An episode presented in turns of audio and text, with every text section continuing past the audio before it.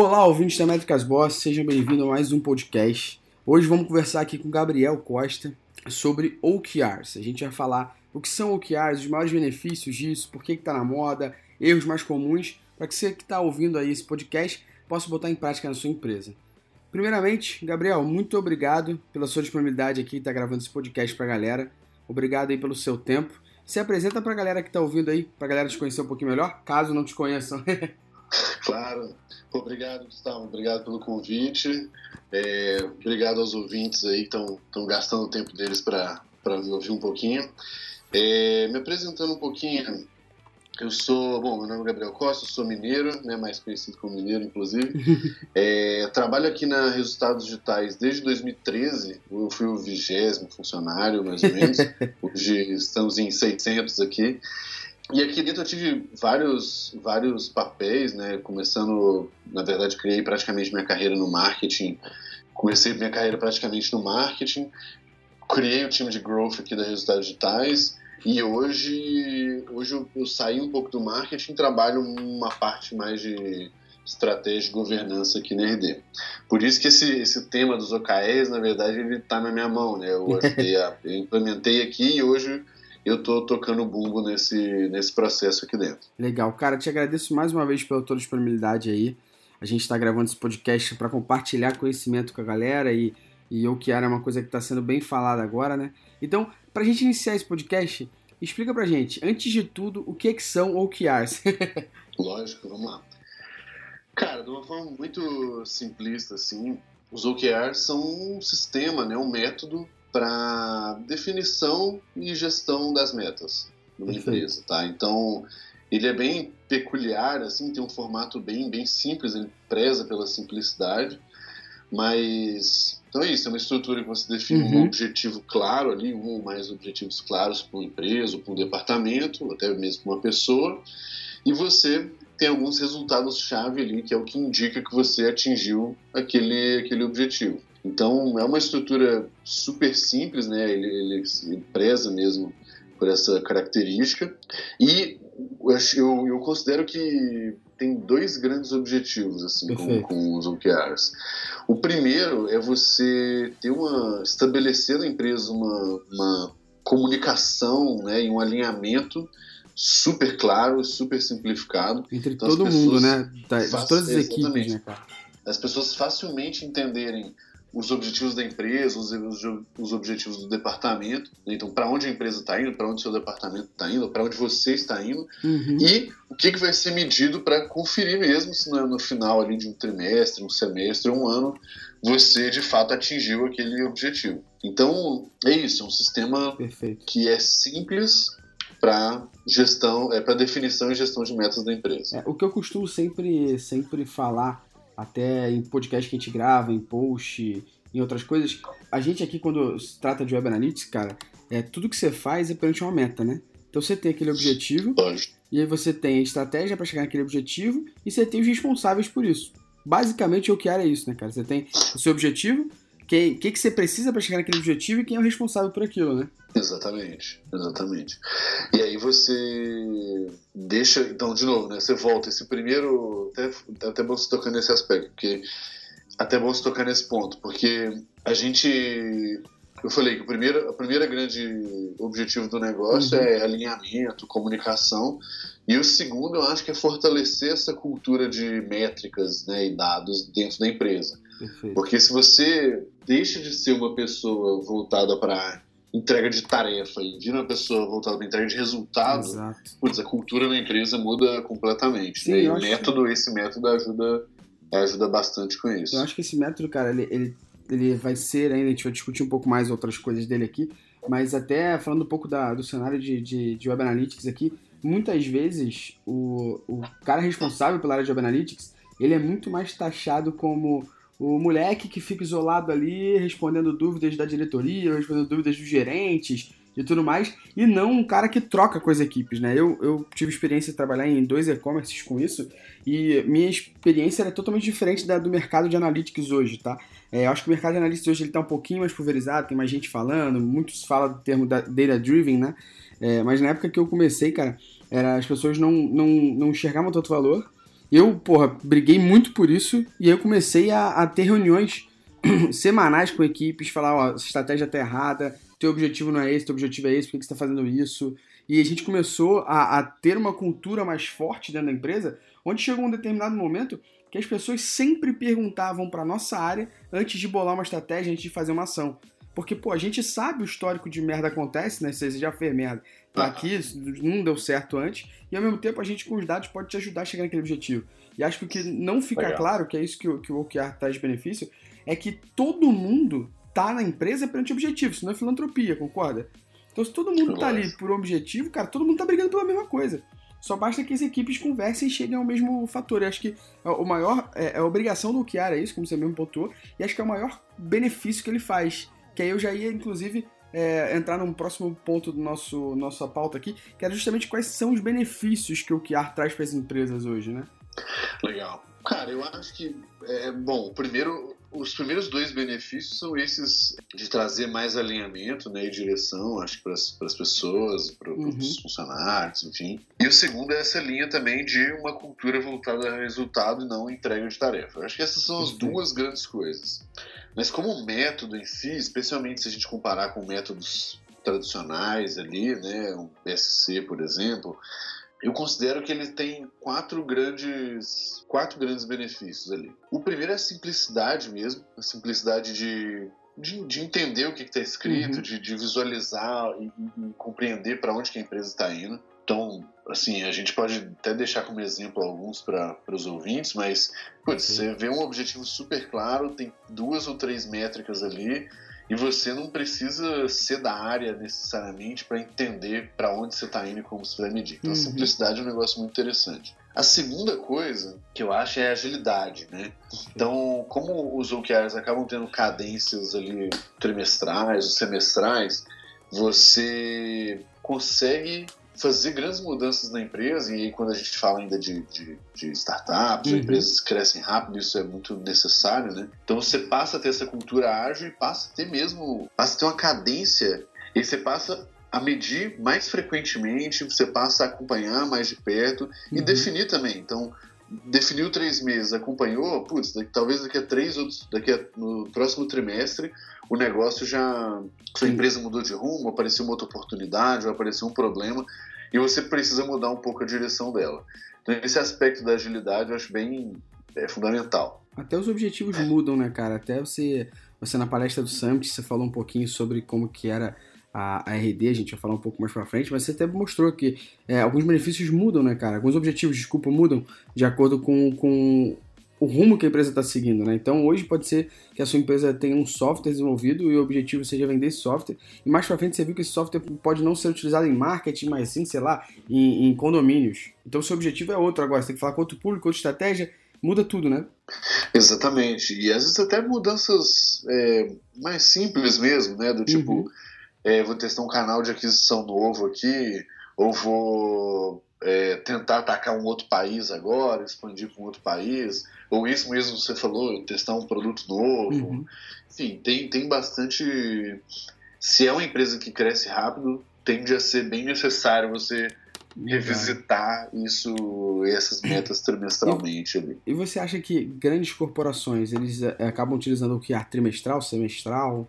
Como é que como é que funciona em grandes corporações, não startups? Eu acho que assim a tendência do negócio é sempre muito parecida de você ter OKRs uhum. anuais para que você mire o médio prazo ali, né, do, do negócio. Uhum. Mas eu acho que as empresas grandes estão querendo cada vez mais trazer esses aspectos de agilidade também, de, de cadências, de coisas mais frequentes, uhum. ciclos menores, né? Porque, putz, os caras sofrem com projetos de 3 a 5 anos ali. Então, é, eu acho que eles estão buscando, sim, uma linha de OKRs trimestrais e semestrais. E até tem empresas, o Spotify fazia assim, eu nem sei como eles fazem agora, mas que fazia um ciclo até menor, fazia de seis semanas, né? Mas beleza. Mas é, então o Spotify tinha essa. O Spotify, por exemplo, fazia a cada 45 dias. Então. Entendi eu nem, eu nem, sei exatamente se eles ainda fazem nessa cadência, mas o negócio mudava tanto e tão rápido que eles faziam esse exercício assim. O terceiro benefício que eu acredito é, é o fato de ser realmente bem mensurável, né? Foi o ponto mesmo que você colocou. Perfeito. De a gente parte de uma premissa que tem um objetivo grande, né, aspiracional ali, que motiva, que direciona, mas na prática tem que medir, tem que medir tudo e ver se você está atingindo ou evoluindo para aquilo. Eu acho que, eu a, acho parte, que a, coisa... a parte mais legal, Gabriel, desculpa te interromper, essa parte de medição que você está falando, é, a galera que está ouvindo a gente, a galera que é muito de analytics, acaba é, achando que medir é só medir através de ferramentas como Analytics, por exemplo, né? É, e não é isso, concorda? Na verdade, a gente está falando de medir é, vários outros tipos de, de, situações, como por exemplo o objetivo que você falou, que era ter o RD Summit como o maior evento de marketing da América Latina. Você vai medir isso? Ah, claro, com venda, uma das coisas ali. Pô, Analytics pode te ajudar nisso, ok. Só que você vai medir isso, por exemplo, com o feedback da galera, que o analista não vai medir, é outra coisa que vai medir. Exato. Então, NPS, é, por exemplo, eu, exatamente. O que eu costumo bater muito nas pessoas, que sou chato pra cacete com isso, é que o, o, o Analytics, cara, ele é uma das ferramentas que existe no mercado, ele não é a ferramenta. É, a ferramenta ela é decidida é, através de um processo. O primeiro processo é você falar o que, que você quer medir, o segundo processo é você escolher a ferramenta que vai te ajudar a medir isso. E o terceiro processo é você analisar o resultado que essa ferramenta deu e transformar isso em uma ação, né? Então, o que eu costumo sempre falar é que a ferramenta, cara, ela é o meio do negócio, o meio do processo. E você não tem que ficar, tipo, fanboy de uma ferramenta, né? Tem uma porrada de ferramenta que mede várias coisas. Né? Não, exatamente. E quando você vai para uma linha mais de medir o sucesso do negócio, exatamente. menos do, do, do marketing ou da né, performance, aquisição e tal, é, aí é que você sai mesmo de, só de Google Analytics, né? Porque a gente está falando em medir, muitas vezes é medir receita, Exato. vai medir um NPS, vai medir. O analista não vai medir. É, número de ticket aberto, vai medir. Putz, tem, tem muita coisa, né? Sim. Taxa de recompra. O nosso negócio, por exemplo, que não é um e-commerce, né? A gente Exato. tem um modelo né, inbound, ciclo de venda longo. Cara, o GA não me dá nada de dados de venda, por exemplo, né? Então isso aí eu já tenho que acessar um outro, eu tenho que acessar um CRM para pegar esse dado. Então realmente, eu acho que faz todo sentido o ponto que você colocou. Legal. E o quarto ponto? Cara, o quarto ponto é transparência, assim, porque a ideia dos OKRs é, é que você, de novo, como, lembrando que eu falei, como o objetivo é clareza e direcionamento, né, alinhamento e tal, é, putz, você só faz isso se você deixar público para todo Perfeito. mundo quais são os objetivos e quanto você está atingindo aquilo ou não. Então, é, é uma excelente prática, e aqui a gente na RD tem, e a maioria das empresas tem, é de realmente deixar os OKRs públicos né, para os funcionários, tanto da corporação quanto de todas as outras áreas também, para que exatamente todo mundo consiga olhar, entender, cobrar, né? Então essa transparência é um negócio super interessante também, Exato. que muitas vezes ela é, ela é subestimada mas ela dá um poder de, de engajamento da empresa e de, e de direção muito forte, né? Porque todo mundo consegue ver para onde todo mundo tá indo. Exato, é, todo mundo sabe o objetivo e todo mundo vai trabalhar em prol disso, né, cara? Seja qual equipe for, você até mesmo falou na, na partida do, do Summit, você mesmo comentou sobre isso, você falou, cara, é, eu tenho um objetivo aqui que eu dependo de duas equipes. Pô, se uma das equipes falhar, não vou atingir esse objetivo. Então como é que não vai ficar claro para as equipes? E uma equipe acaba ajudando a cobrar a outra, né? pô, eu fiz a minha parte, a gente não bateu a meta, por quê? Né? Não chegamos naquele objetivo, por quê? Exatamente, acho que é bem essa linha mesmo. Perfeito. E Gabriel, por que, que o OKR tá na moda, cara? Cara, essa é uma pergunta interessante. Até, até porque os OKRs surgiram na Intel nos anos 70. E eles ficaram, enfim, apareceram para o público, né, chamaram atenção ali nos anos 2000, praticamente, acho que 99, 2000, quando o Google adotou, né? E uhum. aí o uhum. Google adotou e adota até hoje como uma grande, um grande sistema deles de, de meta. E, e, foi o que suportou o crescimento do Google de, sei lá, 40 para 60 mil funcionários, né? Que é o que eles têm hoje. Então, isso já chamou bastante atenção. Foi uma, uhum. empresa, uma mega empresa, né? Uma das empresas de maior sucesso né, na, na, nas últimas décadas uhum. aí.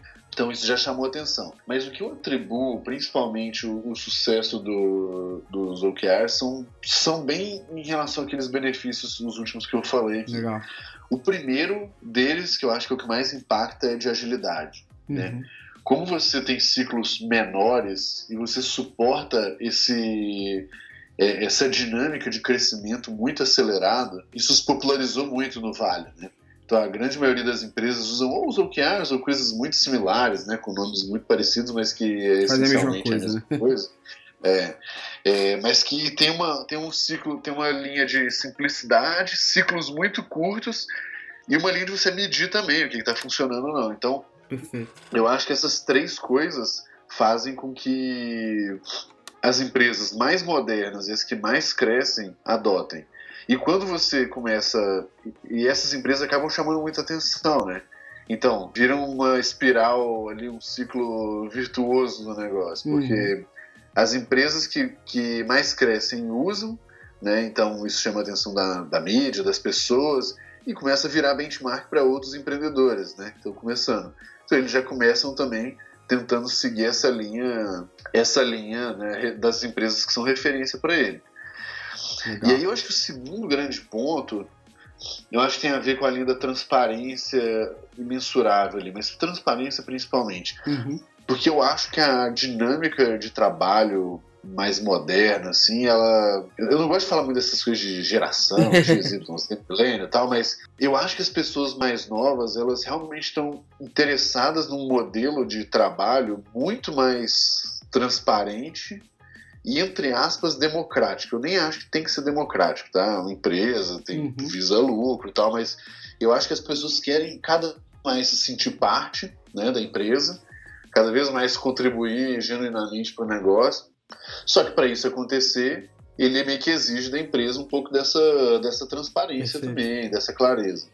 Então acho que junta um pouco as coisas, assim, de as pessoas estão pedindo isso, as empresas mais crescem referências estão usando isso, é simples de entender, é simples de, né, de, de visualizar, de criar. É, e é ágil, né? então permite essas mudanças muito loucas que as empresas têm.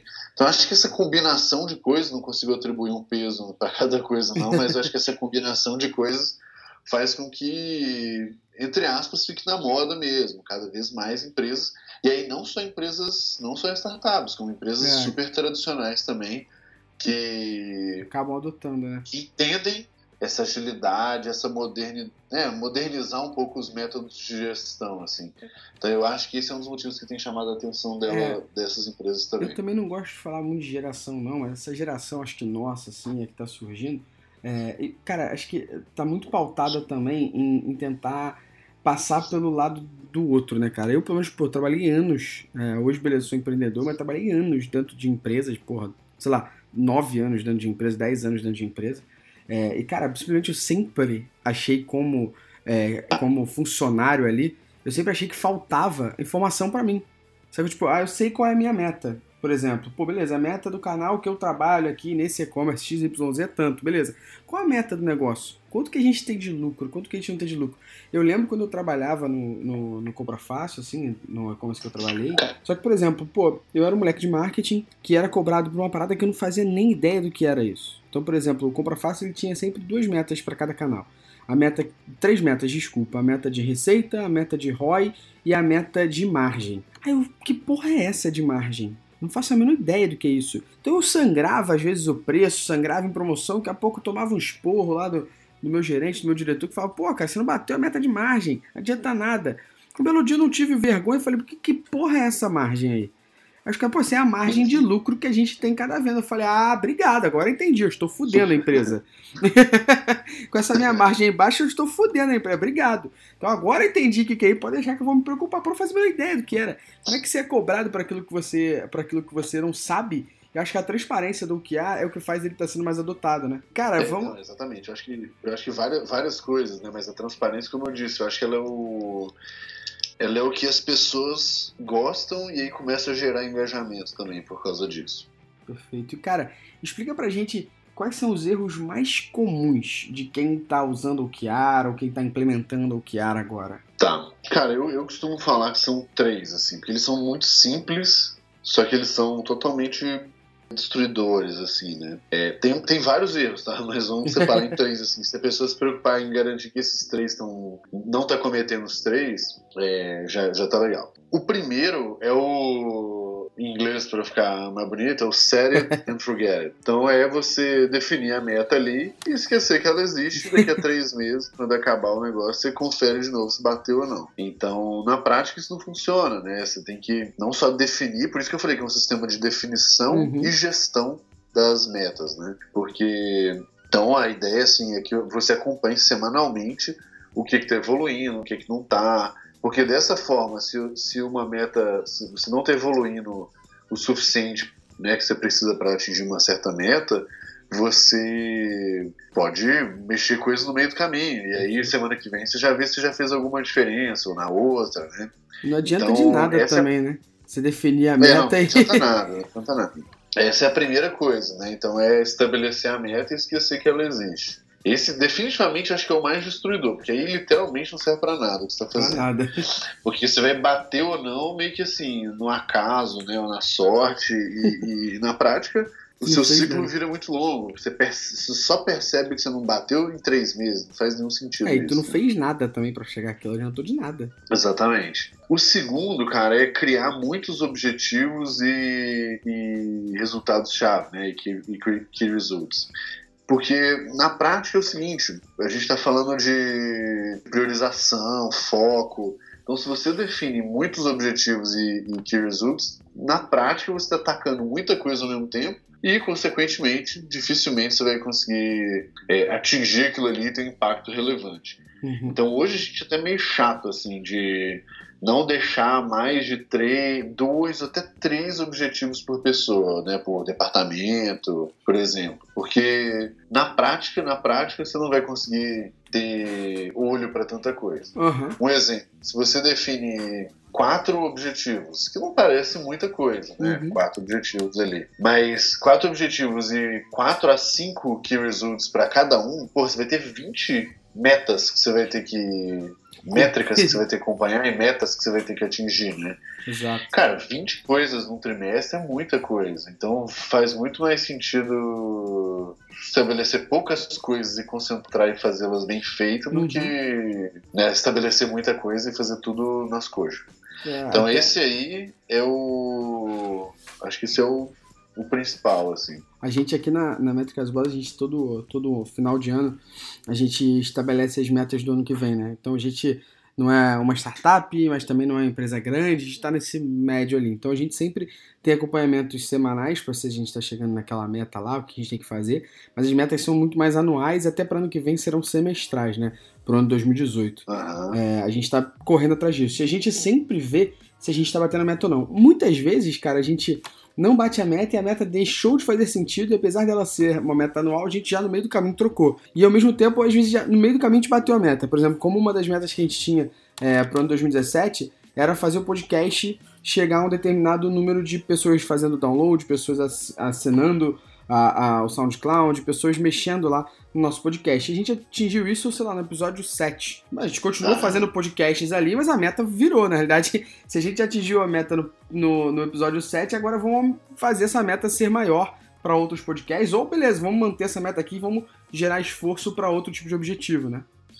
Exatamente, cara. então, esse foi o, sem combinar, foi o gancho perfeito pro terceiro erro ali, que é mudar os, os key results no meio do caminho. É, isso, a não, exatamente, a não ser que eles estejam fáceis, ou, ou, você já atingiu. Então, se, cara, realmente, no, na terceira semana, no terceiro mês, no sétimo episódio, você já atingiu o negócio, aí sim você revisa a meta é claro. e coloca um número é, mais audacioso e tal. E provavelmente isso acontece, que é o caso de vocês, me, me corrija se eu estiver errado, é porque você não tinha baseline nenhuma, né? Exato. Você, você começou o negócio do zero, você não fazia ideia de. Exatamente. De quão, quão fácil. Qual a meta que eu tinha. Exato, exato. A gente estipulou a meta e correu atrás dela. Se era fácil ou difícil, a gente não sabe. Como chegamos nela, a gente fala, é fácil, vamos então mudar. Mas a gente só mudou porque Exatamente. atingiu, né? Acho que o pior cenário que é isso que você tá falando é a galera que nem atingiu a meta e já mudou.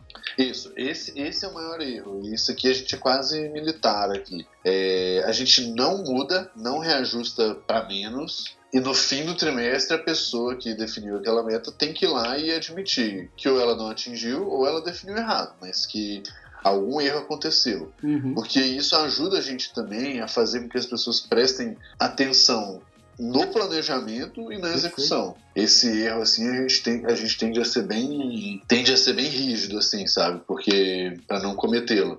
Se a pessoa definiu errado, vamos supor que vamos, vamos inverter o jogo aí no seu no seu caso. Uhum, uhum vocês definiram uma meta completamente inatingível, tá? Uhum. Seja no trimestre, no ano, tal. Isso é que vocês perceberam que ia ser inatingível no meio do caminho. Por algum motivo vocês achavam que era, mas agora não deu mais. Uhum. E aí, cara, sinto muito. Vai correr atrás para tentar é, chegar o mais próximo possível, mas no fim do dia você vai ter que admitir, tipo, olha, realmente, gente, errei aqui porque, puta, chutei alto demais, né? Ou, ou coisas assim. Então eu acho que é legal ter essa perspectiva, assim, super claro. Clara. Cara, e é, acho que você falou um ponto bem, bem pelo menos para mim, assim, se sou eu do, do lado do fato que isso aconteceria, eu ia ficar, nossa, eu ia ficar na merda. Que é, você falou, por exemplo, de baixar a meta. Cara, que isso? Se eu expulei a meta, eu vou correr atrás dela. Se eu configurei errado essa meta, se eu expulei errado, beleza, vou assumir meu erro. Agora, diminuir a meta, cara, para mim, Gustavo, aqui falando sinceramente, é um atestado de que não sou capaz, entendeu? Então, tipo, eu nunca baixaria minha meta nem fudendo. Porque, pô, isso é um atestado tão de que, tipo, você não é capaz de chegar naquilo. Porque tem outras pessoas que estão atingindo, né, cara? Pô, se ninguém atingir, aí tem um problema que... sério na empresa, né? Então, cara, só que eu, eu entendo e eu até concordo, só que dando uma visão um pouco mais, assim, de quando você sai uhum. de uma empresa pequena, que você tem um controle, vai para uma empresa maior e que você expõe o resultado das pessoas para todo mundo ver, é mais doloroso, sabe? É, imagino. Então, com certeza. E isso é um ponto complicado mesmo, você começa a mexer com com ego, com autoridade das Sim. pessoas, com e até desafiar um pouco Bom, as entregas, a qualidade, uhum. a, enfim, né? Entre aspas, até a competência, dependendo de, Sim, de como você vai colocar o negócio. Então, realmente, é muito complexo, assim, o, essa dinâmica, sabe? Uhum. Concordo plenamente, concordo plenamente. Cara, e como que foi implementar o OKR na, na RD, cara? Cara, a gente vinha. A gente colocou no início do ano passado, né? Início uhum. de 2016. É, eu acho que o, o, grande motivo foi uma, uma necessidade de evolução metodológica mesmo, porque Legal. assim a gente tinha a empresa cresceu muito rápido, né? Ela foi uhum. de de 20 para 100 funcionários em um ano, depois de 100 para 250 mais ou menos. Então se fez muito, começou a ver que precisava de algum modelo mais estruturado de, de gestão, né? E aí, o que a gente fez? A gente começou, a gente até teve a consultoria do, do Felipe Castro, né? Uhum. Ele ajudou a gente aqui, foi bem legal. E na prática, é, a gente começou a implementar aos poucos o negócio, e alinhando muito a expectativa com todo mundo, que era um negócio ainda seguindo uma linha ágil, né? Uhum. Em linha ali, totalmente estamos colocando, mas tem muita coisa para arrumar ainda sabe? Uhum. Então, teve um pouco desses desafios. E assim, eu acho que tem um desafio de educação, né? Que você precisa explicar super bem como funciona, definir, é, ter alguém perto para ajudar a construção das coisas no, no início, uhum. ter muita rigidez para ter as cadências de acompanhamento, né, de medição. Então tudo isso a gente foi, a gente tomou cuidado, não foi de uma hora para outra.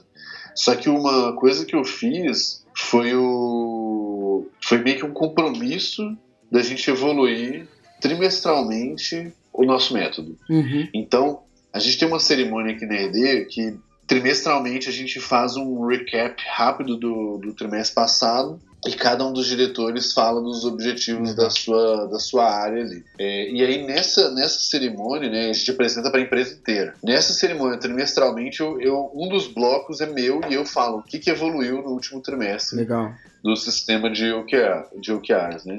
Então, eu acho que está muito distante do que eu gostaria que tivesse, uhum. mas eu acho que está muito avançado em relação a práticas, a, a, erros simples que a gente não comete, né? Então, isso aí eu acho que está tá bem legal, assim. E quais foram os maiores aprendizados que vocês tiveram na RD nessa implementação, cara, do OKR? Porque, assim, eu acredito que do início para cá, vocês aprenderam muito, que até foi uma coisa que você é, palestrou no Summit, né, cara? Que você falou justamente o que não te contaram sobre o OKR que foi nada mais nada menos que os aprendizados que você teve nesse tempo de implementação da RD, né? É exatamente isso, então, bem isso mesmo. Na prática, a gente, o que eu tentei fazer na palestra foi uhum. mostrar coisas que eu não encontrei, né? Ou Legal. que eu não vi quando eu estava buscando o negócio. Então, acho que o ponto, acho que são três grandes pontos, assim, tá? Acho que três grandes aprendizados e coisas que, entre aspas, não me contaram e que eu gostaria de saber. De saber, né? Mas, aproveitei para contar para as pessoas, né? As três são o seguinte. Eu acho que a, a, primeira, o maior aprendizado é que não é tão simples quanto parece. Uhum. Então, assim, na prática, cara, é simples, sim, e é mais simples do que a maioria dos outros métodos. Perfeito. O que não significa que, que é, é banal, é. é trivial. Por quê? Cara, só de você estar tá implementando um novo processo na sua empresa, uhum. já é trabalhoso. Né? Cerimônias, outros processos, medições tal, é trabalhoso. Você está mudando cultura. Então você está indo para uma linha de medir resultado, está indo para uma linha de medir muito e muito frequentemente. Uhum. E toda mudança de cultura convencer as pessoas já é complexo e manter essa cultura é muito complexo também. É, e ainda mais quando a empresa vai crescendo rápido, né, que você precisa trazer muita gente e, uhum. manter cultura é uma dificuldade geral, né, não só de OKR. É, e ainda acho que, eu ainda acho que, desculpa se eu estiver errado, mas é, se entra gente nova, eu ainda acho que é mais fácil você implementar cultura, porque a pessoa já entra com, com um, você implementando isso do que as pessoas que já estão na empresa até há mais tempo, né? Porque a galera tem uma maneira de trabalhar, um jeito diferente, aí tem aquela quebra, aquela quebra de tudo que é diferente é, é chato, é difícil, não é legal, né? É, é, exato. É que é um pouco mais complexo do que isso, uhum. porque assim, de fato, quando alguém entra novo, geralmente ele está mais suscetível a jogar as regras né, do, jogo do jogo estabelecidos ali na empresa. Uhum. Isso é verdadeiro. Entretanto, para ele jogar as regras, essas regras precisam estar bem sólidas. Né? Perfeito. Né? Porque ele vai se inspirar no cara do lado. Dificilmente a gente pode acreditar que um treinamento de 40 minutos, uma hora, Resolveu, vai realmente né? moldar a forma como as pessoas trabalham. Perfeito. Eu acho que ele é um, ele é um bom pontapé inicial. Sem isso é até difícil também. Uhum. Mas na prática, o cara vai olhar para o lado e ele vai olhar para o par dele, para o amigo dele, para o chefe dele, e é daí que ele vai criar o, os hábitos dele. Perfeito. Então a gente sim precisa ao mesmo tempo convencer as pessoas que já estão e manter essa cultura forte e ao mesmo tempo fazer o máximo possível para que as pessoas novas que entrem elas entendam as regras dali e joguem aquele jogo e não simplesmente o cara não entendeu direito o que, são os OKRs, aí o cara do lado explicou, mas explicou mal ou menos e aí no fim ele falou assim, ah cara, depois eu vejo isso aí, eu vou seguir a minha forma de fazer aqui. Perfeito. Quando você adiciona um, dois, cinco funcionários, é uma coisa. Quando você aumenta a sua empresa 50%, Fudeu. Cara, na prática, as pessoas novas, se elas quiserem, elas, elas estabelecem a cultura, sabe? De tanta gente que é. Perfeito. Então esse é um, um, certo desafio que a gente, que a gente segue, assim. E, o ter, e assim, a terceira coisa, né, sobre esse não é tão simples quanto parece, uhum. foi o que eu disse ali. Você começa a escancarar resultado ruim, né? E aí é. isso gera bastante atrito. Então tem muito cara que vai falar que não gosta do método porque ele não gosta do, do resultado que está sendo Está sendo exposto porque ele não bate a meta. Aí fica na cara para todo mundo e vai essa porra merda, né? Exatamente. Então assim, Cara, e aí você começa a mexer com o ego das pessoas, né? E quando a gente fala de empresa muito grande, nem é o caso acho da nossa, mas empresas de mil, dois mil, três mil funcionários, e aí outras maiores que isso até. Uhum. Putz, cara, aí você tá falando até de jogo político, né? Um negócio muito mais complexo até. Então tem esses aspectos, é por isso então que eu defendo que não é tão simples quanto parece. E aí, esse eu acho que o conselho é para não subestimar o negócio, Legal. sabe? Então esse eu acho que é o lado principal. Gabriel. É, a, a, segunda. Ah, você tem pergunta aí? Não, não, eu ia falar disso. E qual é a segunda parte? Qual a segunda, o segundo ponto? Cara, a segunda é que eu acho que é, é meio um, talvez um balde de água fria, mas é tipo, você não vai conseguir implementar sozinho. Tá? Porque você precisa de, de apoio de algumas entidades ali da, da empresa. A primeira entidade, né, o primeiro apoio que você precisa é apoio político. Uhum. E você precisa, na prática, de apoio da liderança da empresa. Perfeito. Pô, se o seu líder, de novo, a gente falou do exemplo, né? Pô, uhum. Se o seu líder não, cara, tá, tá nem aí, por que, que eu tenho que estar tá aí pro, pro negócio? Perfeito, né? perfeito. Então, se a, empresa, se, se a liderança não está extremamente comprometida aí e cobrando e acompanhando, uhum. não adianta. A segunda coisa é que você vai depender também de pessoas praticamente evangelizadores, né? Aqui a gente chama dos uhum. champions, cada área então tem um champion, que é o cara que é o evangelizador dos OKRs naquela, naquele departamento e ele vai evangelizar o time e garantir preenchimento das métricas também, né? Então ele vai garantir que tem um acompanhamento semanal funcionando. A gente, só para falar dessa parte dos seus champs aí, É, a gente aqui na, na MB, a gente sempre, todo cliente que a gente pega, a gente vê a pessoa que mais gostou que mais se interessou para aquilo que a gente está fazendo, realmente a pessoa que troca, corre atrás, e a gente fala é, com essa pessoa para ser nosso evangelista lá dentro, né? Então, cara, é, é, eu falo sempre isso, é igual catequizar os índios. Toda vez que você vê que alguém está fazendo fora daquilo que a gente determinou, fora do padrão que a gente viu, para que dê certo, você vai chamar o cara, opa, opa, opa, para, para tudo, ó, não é assim, é assim, sim, assim, vamos marcar um call rapidinho com o pessoal da, da MB, ou vamos trocar ideia com eles, vamos bater um papo para a gente entender. E, cara, isso fez com que a gente, com essas pessoas internas na, na, empresa, fez com que a gente evoluísse bastante, cara. Então, hoje, a maioria dos nossos clientes, eles são realmente data-driven porque eles olham pro que eles vão fazer e falam, cara, deixa eu ver se isso já foi feito em algum momento, qual foi o resultado disso. Deixa eu ver se isso pode, de fato, é, ter uma, uma relevância eficaz pro negócio, senão eu vou perder tempo à toa. É, a gente acabou conseguindo evoluir dessa maneira, porque, cara, é, o, que, o que a gente tem de problema, assim, aqui na, na MB, cara, para todo cliente nosso, a gente tem um glossário de merda acontece. Foi merda que foi implementada pelo, pelo, pelo cliente, ou pela gente, ou por equipe, qualquer coisa que seja. O merda no sentido de qualquer coisa que foi feita que deu errado, né? Ou que o retorno não foi esperado. Então a gente tem isso por todo cliente. Quando o cliente fala alguma coisa, a gente fala, cara, já consultei meu glossário, isso a gente já fez, entendeu? Isso já deu errado por conta disso, disso. Se a gente fizer dessa maneira, a gente acredita que pode dar certo. Vamos lá, vamos testar e implementar. Eu acho que é muito isso que o Champs faz ali, né? É, exatamente. E, e é quem ajuda a dar capilaridade no negócio, uhum. né? E essa empresa tá grande também, você precisa desse, desse papel, assim. Legal. Pô, legal. E aí, então, acho que a terceira, a terceira entidade que você uhum. precisa de apoio é do time mesmo, né? Então, se as pessoas da empresa não comprarem ideia e não se envolverem, não mudarem um pouco da cultura, cara, não adianta. Você tá sozinho querendo estabelecer objetivo, mas que ninguém tá meio, meio que não tá muito aí para você, sabe? Uhum. E aí o terceiro, o terceiro grande aprendizado, que eu até fiquei uhum. um pouco frustrado quando eu, quando eu quando eu descobri é que, cara, nem o próprio Google usa os OKRs da mesma forma na empresa inteira. E é foda, porque quando você vai estudar sobre o tema, são a grande referência no assunto, né? Que foi quem ajudou a. Uhum. Foi quem ajudou a espalhar o. Deixar o, na moda ali, né? A palavra ali no negócio. Cara, e na prática, assim, eu. Depois que eu comecei a implementar aqui, que eu vi que na prática, assim, a gente vai seguir mesmas diretrizes, né? Uhum. Só que o contexto do Google é diferente do meu. O contexto dos times do Google são diferentes entre eles. É, e as estruturas são diferentes também. Uhum. Então, a cultura da empresa, o tamanho do time, a velocidade de crescimento, o apoio político que eu falei, todas essas coisas vão interferir na forma como os OKRs vão, vão ou não funcionar na sua empresa.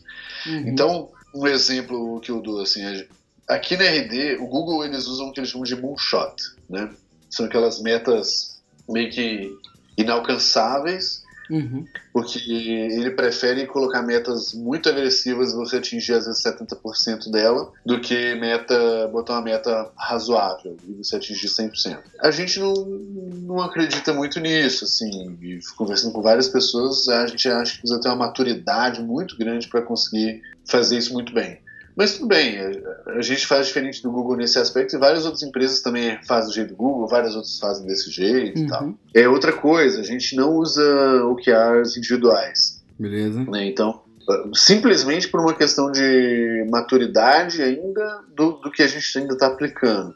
Uhum. Mas tem um post super interessante do, do Spotify que ele explica por que, que os OKRs individuais não funcionam para eles. Legal. De prática eles falam, pela velocidade do crescimento, pelo trabalho que estava dando. No fim estava dando mais trabalho e adicionando pouco valor comparado àquilo, né? Uhum. E então, no fim, é, eles testaram, colocaram, não funcionou e show de bola. Uhum. Então, esse aprendizado é, é importante porque não adianta você querer aplicar os OKRs, pegar o playbook ali do, de como o Google faz, ou como uhum. a empresa X ou Y faz, e tentar fazer idêntico, sabe? Porque não é bem assim. Eu acho que o mais importante é pegar as premissas principais e aí, a partir disso, fazer uma análise do seu contexto, Legal. da sua estrutura, Legal. o que, que tem, o que, que não tem. Começa, começa rápido e trimestralmente vai é, ajustando, testando e, e vendo. Não funcionou, volta atrás também, não tem estresse. Praticamente sabe? é você adaptar pro seu negócio, né, cara? Não seguir totalmente 100% a, a premissa, né? É, exatamente, por isso que eu digo, tendo as diretrizes principais, né, de pô, de ser um negócio ágil, de, de um acompanhamento próximo, transparente, mensurável, né? Uhum. Pronto, acho que não tem muito.